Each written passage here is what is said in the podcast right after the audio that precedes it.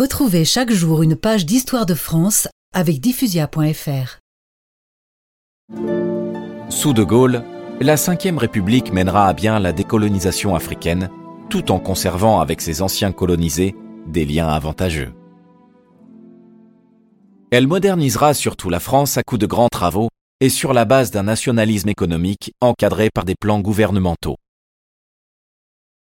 En politique étrangère, ce nationalisme gaullien prendra la forme du neutralisme, ou encore d'une troisième voie entre les USA et l'Union soviétique. Ainsi, la France s'efforcera d'obtenir le soutien de petits pays indépendants ou non alignés dans le monde.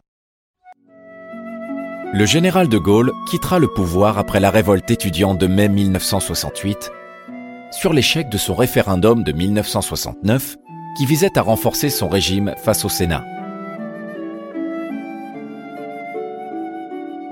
Après Georges Pompidou emporté en avril 1974 par la maladie, ses successeurs s'avéreront de moins en moins capables d'endosser des habits de chef d'État taillés sur mesure pour De Gaulle.